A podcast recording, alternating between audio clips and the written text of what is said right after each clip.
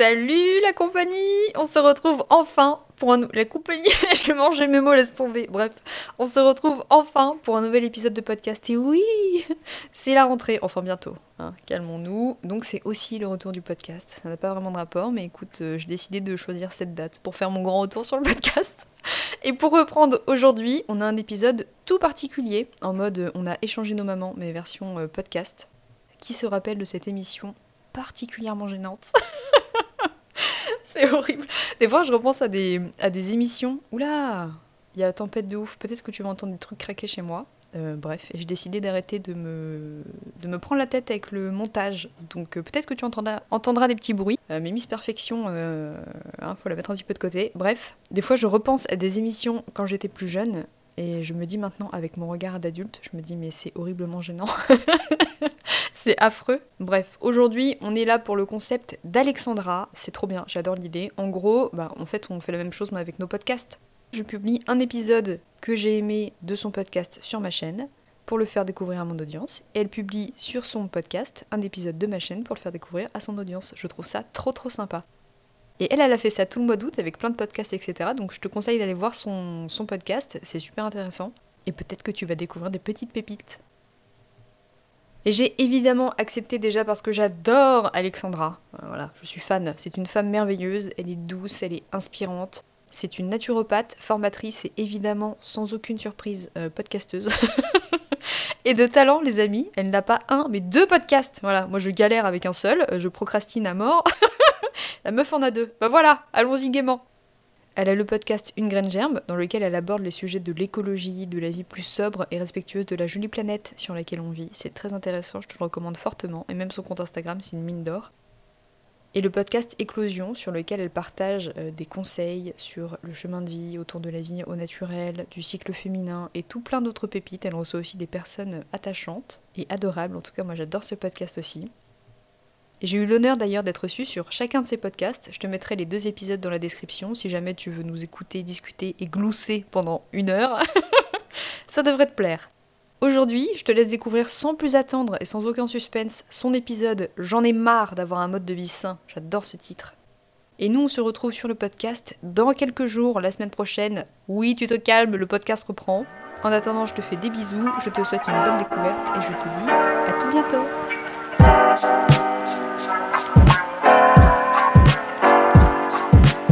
Bonjour ou bonsoir, je te souhaite la bienvenue sur le podcast Éclosion. Je suis Alexandra Portail, naturopathe, utopiste réaliste et fervente défenseuse du cycle féminin. Éclosion, c'est des conseils, des partages, des discussions, mais surtout un endroit où on se retrouve, toi et moi, et parfois avec un invité, pour un moment en douceur et en toute authenticité. Je te souhaite une très belle écoute. En voilà un titre d'épisode qui donne envie de cliquer, n'est-ce pas? Je te promets que je n'ai pas pris ce titre pour faire plus d'écoute, mais c'est une phrase, une affirmation même que je me suis dite à moi-même en pleine balade sous 0 euh, degré ce midi. Donc c'est vraiment un épisode ultra spontané. De la part d'une naturopathe, tu dois trouver ça étrange, bizarre, voire même irrespectueux vis-à-vis -vis de la profession. Mais c'est justement depuis que j'ai endossé ce rôle, depuis que j'ai accepté d'accueillir dans ma vie un peu plus de naturel, que ce besoin de respect vis-à-vis de mon corps s'est fait ressentir et a pris tout son sens. Pourtant, il est aussi vrai que depuis que j'ai croisé le chemin de la naturopathie, il est difficile, presque même impensable de ne pas avoir une vie saine. Mais voilà, j'en ai marre de tout ça de ce healthy lifestyle que tout le monde prône de manière ouverte ou officieuse. Des graines de chia par-ci, des green smoothies par-là, des jeûnes intermittents, ou encore du beurre et du chocolat totalement éradiqués de la liste verte des aliments à consommer pour sa santé. Mais aussi des to-do list productives ou encore des morning routines épuisantes. Sous prétexte de vouloir faire du bien à sa santé, on se crée encore plus d'injonctions. Et parfois, souvent même, sans s'en rendre compte. Je ne veux plus de cette mentalité et j'avais envie de t'expliquer mon cheminement. Avant, je vivais pour avoir une vie saine. Tu le sais peut-être déjà si tu écoutes ce podcast depuis ses débuts. Si on remonte un petit peu euh, le cours de l'histoire, j'ai longtemps souffert de troubles du comportement alimentaire, prenant diverses formes au travers de mes périodes de vie. De l'hyperphagie à ses débuts, puis l'anorexie mentale. Ce comportement troublé avec mon assiette m'a suivi de mon enfance. Tout a débuté vers mes environ 8-10 ans, jusqu'à l'âge adulte. Oui, si tard je me suis rendue à l'évidence que je souffrais encore de troubles alimentaires, prenant d'autres formes que celles de l'anorexie bien plus tard, pensant pourtant être sortie d'affaires. Je suis passée par différentes manières très subtiles de contrôle de mon alimentation. Régime alimentaire spécifique, jusqu'à l'orthorexie, même si je ne mettais pas ce nom dessus, bien entendu, c'est-à-dire ce besoin de manger sainement, soi-disant pour sa santé. Où pas mal d'aliments sont dits toxiques. Tous ces contrôles alimentaires font partie de mon histoire et se sont adaptés à mes différentes transitions de vie.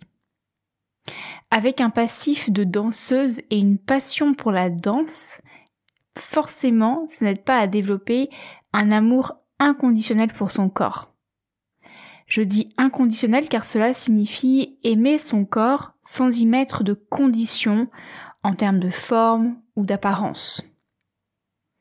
La danse n'est pas le seul sport euh, qui augmente ce risque-là. Il y a aussi d'autres activités dites artistiques par exemple. Mais en tout cas, ça n'aide pas. Puis plus tard, c'est durant mes études en naturopathie où j'ai découvert toutes les manières de détoxiquer son corps, de le nettoyer, ou encore tous les principes d'hygiène alimentaire qui existent depuis la nuit des temps pour augmenter sa vitalité. Toutes ces techniques naturelles sont bel et bien vraies et bonnes pour la santé.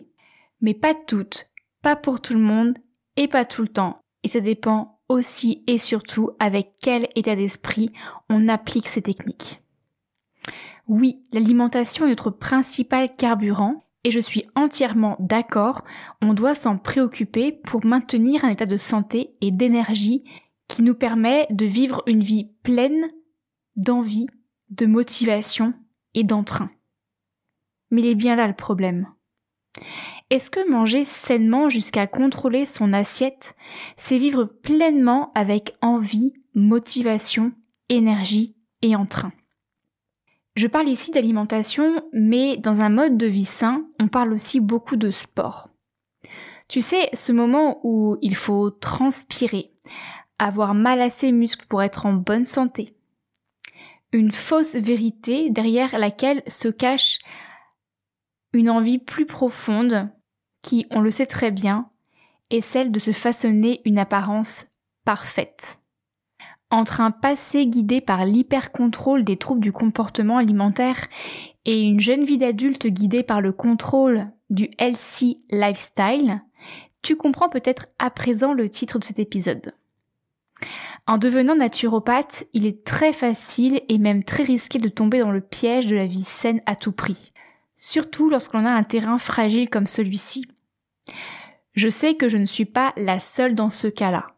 C'est pourquoi j'avais à cœur de te partager à la fois mon histoire et mon évolution de la vie dite saine, mais aussi et surtout ma vision actuelle et ce qui a changé. Petit intermède musical pour te rappeler que ce podcast, réalisé sur mon temps libre, est et restera gratuit, indépendant et sans publicité, sauf la mienne. Alors n'hésite pas à le partager autour de toi en le dorant de 5 étoiles sur Apple Podcasts ou Spotify. Tu peux aussi le soutenir pour la somme d'une infusion sur mon compte Tipeee. Merci à toi et je t'invite à reprendre le fil de notre discussion. Comment je vis sainement aujourd'hui C'est grâce aux réflexions plus globales que je mène sur la manière dont j'ai envie de vivre ma vie que j'ai forgé ma façon actuelle de voir le mode de vie sain. Et je sais très bien que cette vision va continuer d'évoluer. Je ne veux plus être cette petite fille hyper contrôlée, cette jeune femme contrôlée.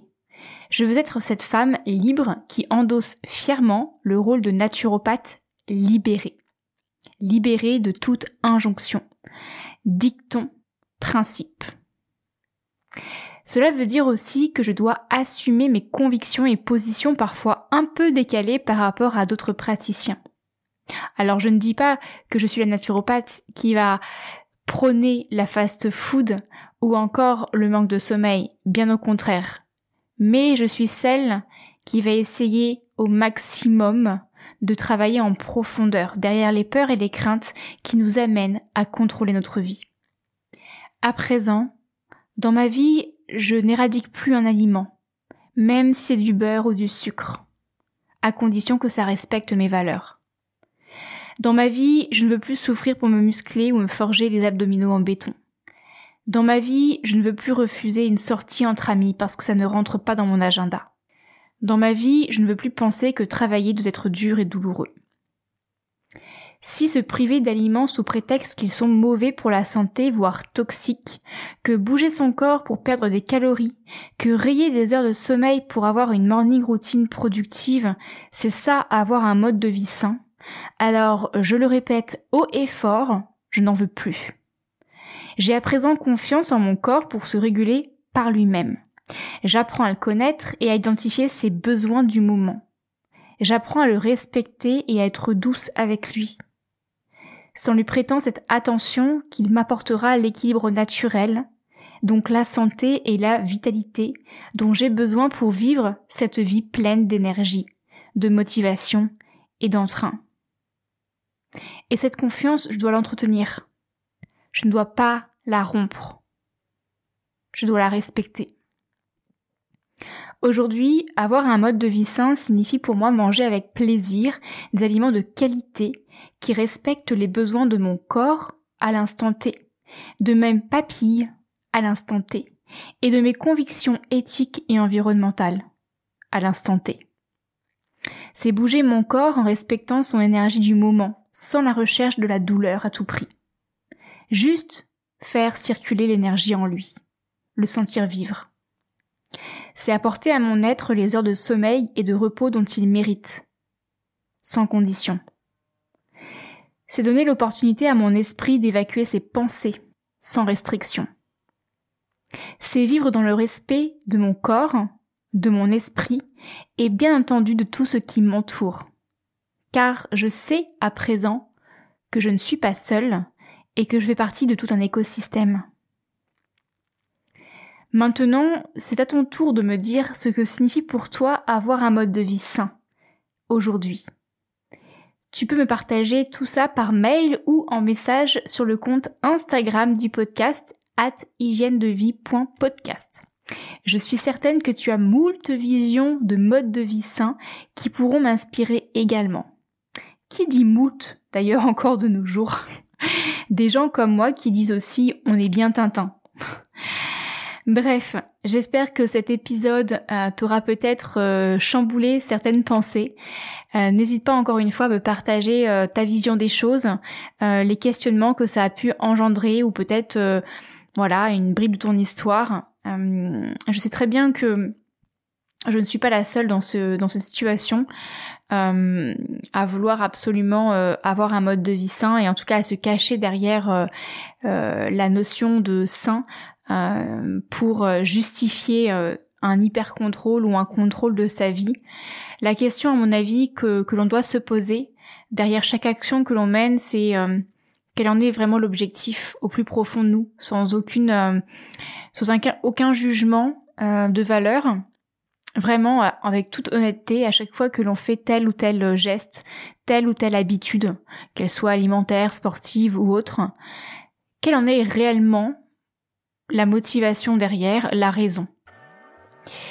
Et je pense que naturellement, on se rendra compte, euh, vous comme moi, toi comme moi, que la notion de santé et de vitalité, qui est hum, quelque chose effectivement bah, qui est important pour qu'on puisse continuer à vivre une vie pleine d'entrain, de motivation et d'énergie, n'est pas souvent la vraie raison. Donc, euh, prendre du recul et se poser des fois les bonnes questions.